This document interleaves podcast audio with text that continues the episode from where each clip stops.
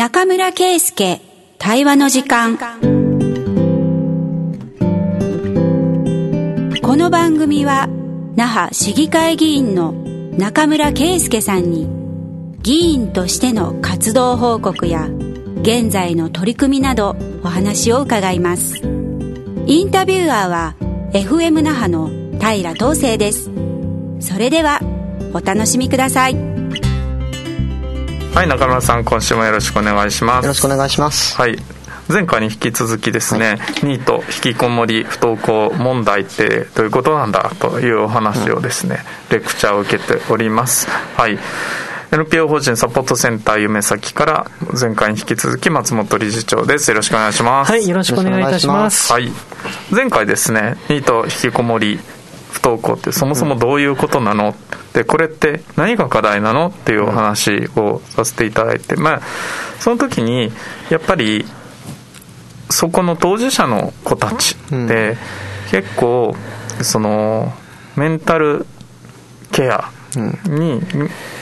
そもそももう、なんて言うんでしょう、何らかの措置が必要な子が、肌感覚で半分がいると、うん、この話って、やっぱ社会課題よねっていう話ですよね。だから、ここを中心にいこうかなと思います。もちろん、えっ、ー、と、ニートの人ってもう無業だからこの人たち働かないと税収上がんないじゃんみたいな理屈は、まずそれはあるんですけど、多分今日はこの話はできないので、まずはしっかりあのそのメンタルヘルスについてもう少し掘り下げたいかなと思っていて、で同時に沖縄の状況までですねたどり着けるといいかなと思ってますんで、松本さんまたご指南いただければ、えー、よろしくお願いします。お願いします、はい、はい、えっ、ー、とメンタルヘルスの話なんですけど、はい、えー、と前回はですねやっぱりトラウマとか PTSD ってこういうことなんだよっていうことと、それを引き起こす原因って、やっぱり家庭にあるよねって話をしました。で、そした。らなんか既視感のある言葉がたくさん出てきて、我々がやっぱり子供の貧困とか貧困の連鎖の中で出てくるキーワードがたくさんあるというふうになったわけですよね。で連鎖の問題って子供に直接えっ、ー、と学業というか塾をさせればいいのかとか、あのいくつかそれぞれの対処はあるんだけどやっぱり家庭に問題があったり家庭がね家庭のそもそも親がそもその連鎖の中にいるっていう場合は、やっぱそこのケアも必要だよねっていうのは貧困の議論の中でもしょっちゅう出てくる話なんですよ。だからこのトラウマとか PTSD の原因の中が家庭の文化の問題だったとしたら、ただ子供を保護するとか、ただ子供を保護して、子供だけにケアとかプログラムを与えるっていうだけだと、ちょっと足りないなという印象を持っていまして、えー、まずはこの辺りから。そうですね、はい、あの前回私は複雑性トラウマみたいなことって言ったんでしたっけ？ちらっと、言葉だけ。言葉だけ。はいはい、なので、あのーその、なんていうんですかね、家庭のそのゆとりがない状況で子育てをするっていうところで、うん、やっぱりどうしても、そのやっぱ親御さん自身が、やっぱり感情の、やっぱりこうどうしても怒っちゃうとかね、分かってるけど暴言言っちゃうとか、怒っちゃうとか、あとは、実は親御さん自身がこう自尊心を失ってるとかね、うん。あとは親御さん自身が実は対人関係が実はあんまり上手じゃなくって、離職を繰り返しちゃうみたいなこともあると思うんですよ。で、あのー、で、そうすると、それって、もう親御さん、大人なんだから自分で何とかしなきゃいけないんじゃないのって、そうね、いうことあるんですけど、これ、僕の実感でもあるし、うん、沖縄ってちゃんと調査すればそれ出てくるんじゃないかなと思うのが、うん、親御さん自身が同じようにゆとりがない状態、状況で子育てされてるんじゃないかなって、よく聞くと出てきます。各ケースではいっぱい出てきます。で、だから、そうすると、実は親御さん自身がゆとりがない状況での子育ての影響を受けてる。で、それは、あの、診断や、で、どういうかは別として、僕はトラウマの問題として見ていいと思うんですよ。過去のしんどい体験を受けて、それが自分に影響しちゃってるっていうところ、だから親御さんの自己責任じゃなくって、沖縄っていう社会で親御さんのケアは僕取り組みたい。なるほど。これはもう声を大にして言いたいですね。うんそうかそうか。なるほど。あもうそこは割とすっきりしました、うん、うん、じゃあそのケアに対してなんですけど、はい、まああの貧困に対するケアっていうのは他でもやっているのでね、うん、その就労に対するアプローチとかあのっていう話はたくさんあるし、うん、でそこにどういう補助を出したらいいかっていう議論をいろいろなところでやっているので、うん。はい、今日はそのトラウマケアとその世帯自体のケアをどうやって進めていったらいいのかっていう、はい、なんかね制度のアイディアみたいな話ができるといいなと思っていて。まずは現状どういう制度があるのかから一回追っかけようかな。わ、かりました、はいそれでいくと、現状、はい、その、あの、トラウマっていう状態があったときに、うん、その、まあ、メンタルヘルスだよねと、メンタルだよねで、精神科かなっていうところで、うん、まあ、それが一つの第一選択になるんじゃないかなと思います。うん、まずそこでジャッジしてもらうってことですかね。そうですね。で、そこで、まあ、あの、お薬の適用があったり、あと、まあ、それで進むかどうかっていうのが、まあ、日本の今の現状かなと思います。そっか。その前にじゃあ、はい、どうやってその子を見つけるかって話があるんだよね。おっしゃる通りですね。はい。で、そこでいくと、あの、今私、あそうですね、トラウマっていうところで言ったんですけど、あの、例えば、この前回と今回も引き続いて、うん、え、トラウマとかしんどいこと、過去の出来事でしんどいことの影響を受けると、そんな影響があるんだって、初めて聞いた人多いんじゃないかなと思うんですよ。で、そもそも、そうすると、あ、自分が今こんな風になってるのって、過去のあの出来事の影響だったんだって気づく人大勢いると思うんですよ。で、そうすると、今目の前で見てる子が、あれ？学校来れないなとか、うん、あれ？なんでこんなことしちゃうんだろうって、もしかしたら、お家とか、うん、あと学校のね、いじめもあるんですよ。はい。うん、あの、今日そこメインじゃないからあれですけど、はい、あの、そういうことで、なんか、パッと見たら良さそうに見えるけど、うん、あれっていうのって、過去のしんどい影響の影響じゃないかなっていうことの知識、理解が必要。一般向けの。なるほど。それは学校の先生だったり、地域の人だったり、その通りですね。その通りですね。それで、なんかね、思わず、なんか、あのー怒っちゃったりするんですよね。あの、なんで来れないの？とか、なんでこれできないの？ってことで、イライラしちゃったり、怒っちゃったり、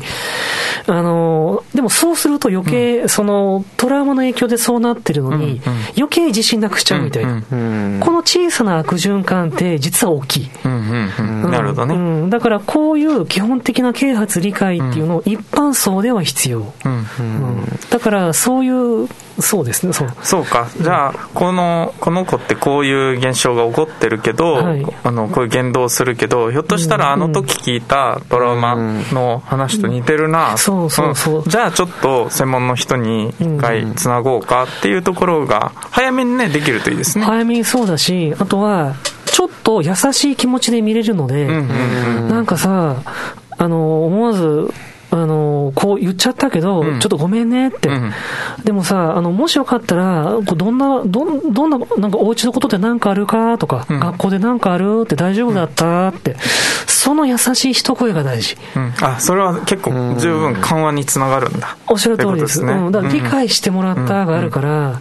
そしたら、そこで小さな信頼ができるから、そしたら、そこからだんだん、ちょっと詳しい人に会ってみるとか、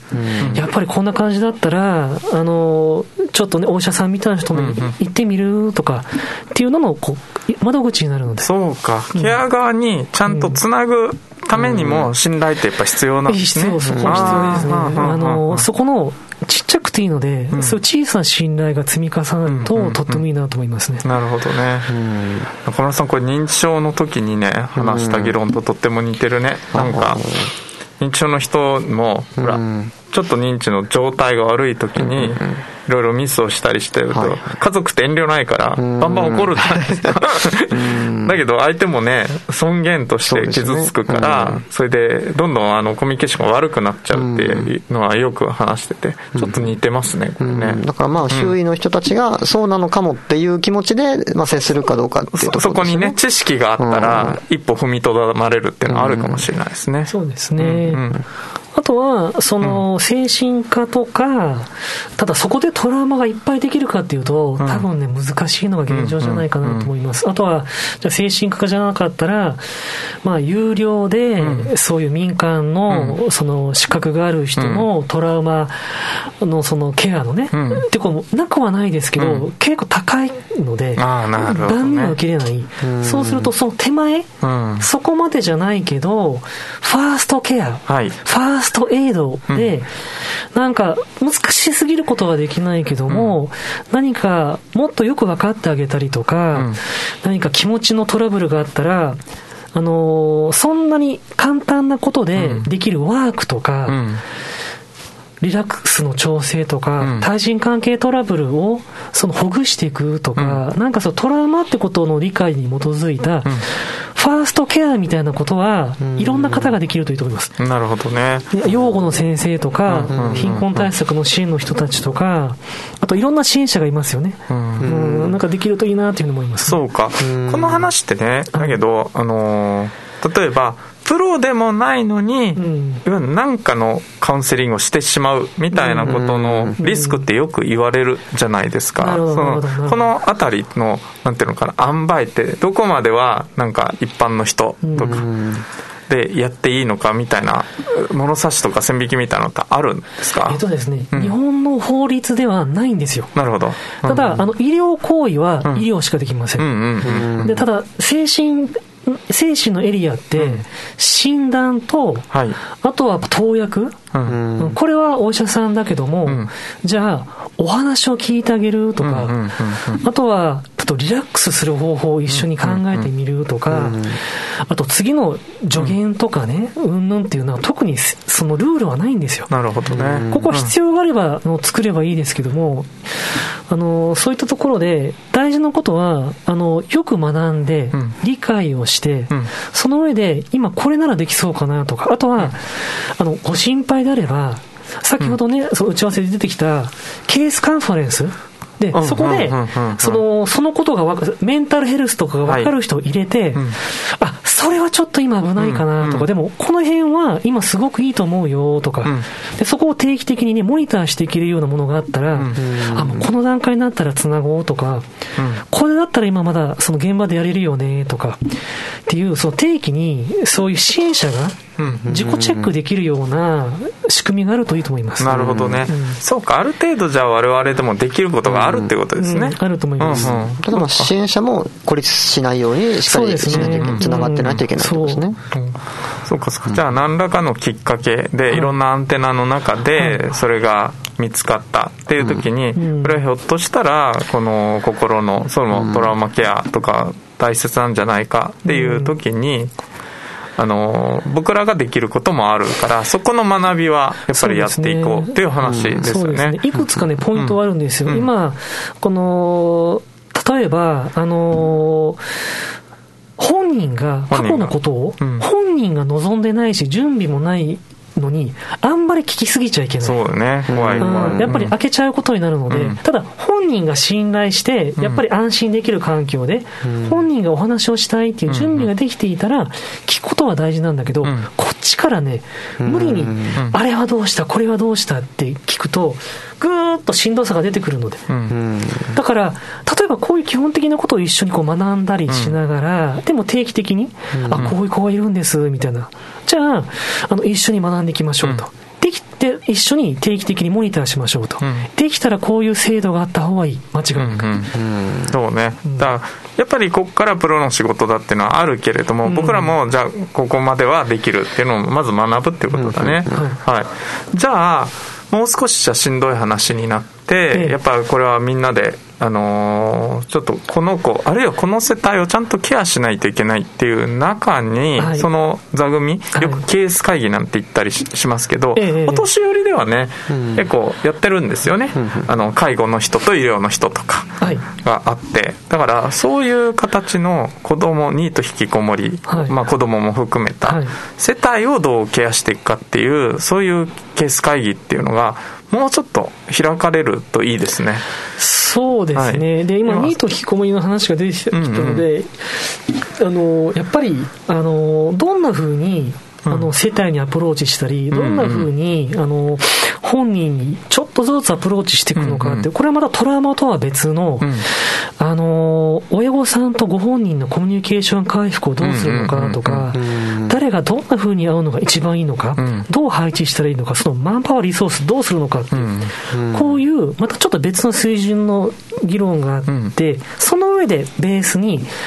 ああ、しんどさがあるね、過去のトラウマがあるかもしれない。そうすると、それが分かってるところにつながった方がいいねとか、そういうことは早期に言いますね。ミスマッチが初期でない方がやっぱりいいので。はい、なるほど。じゃあ、そこが、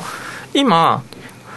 なんて言うんでしょう、制度としてそういうケース会議みたいなものっていうのはあるんですか、ないんですか？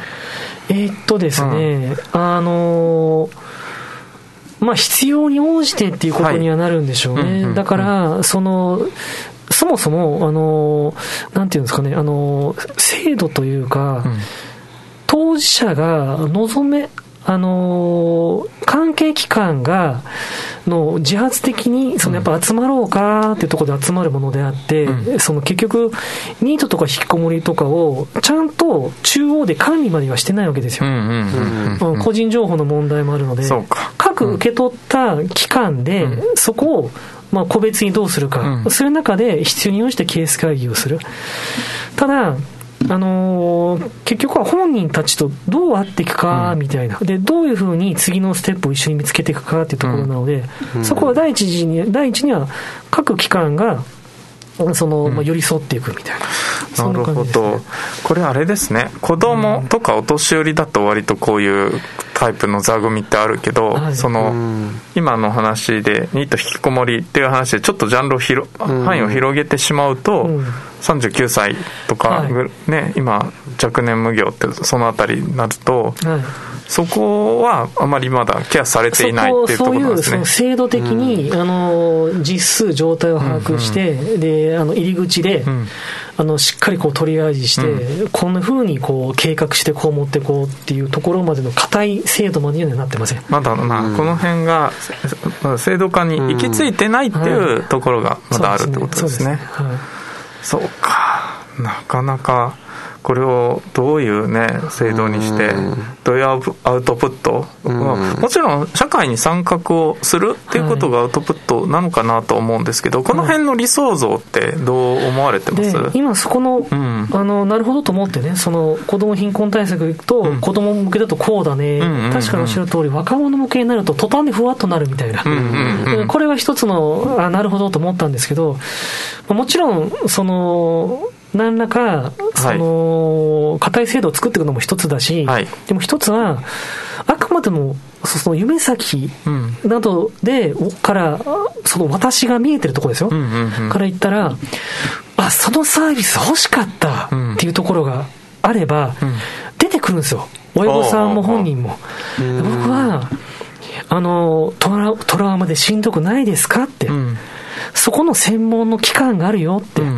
うん、で、相談も公費だよって、うん、よかったらつながってみないって、すっごい訴求力だと思う、うんうんうん、正直、うん。だから、そういったので、あ、だったら、そこの人とちょっと話してみようかなとか。だったら、そことつながってみようかなとか、あとメンタルヘルスのカウンセリングってことでもいいかもしれない。あ、いい人がいっぱいいるんだと。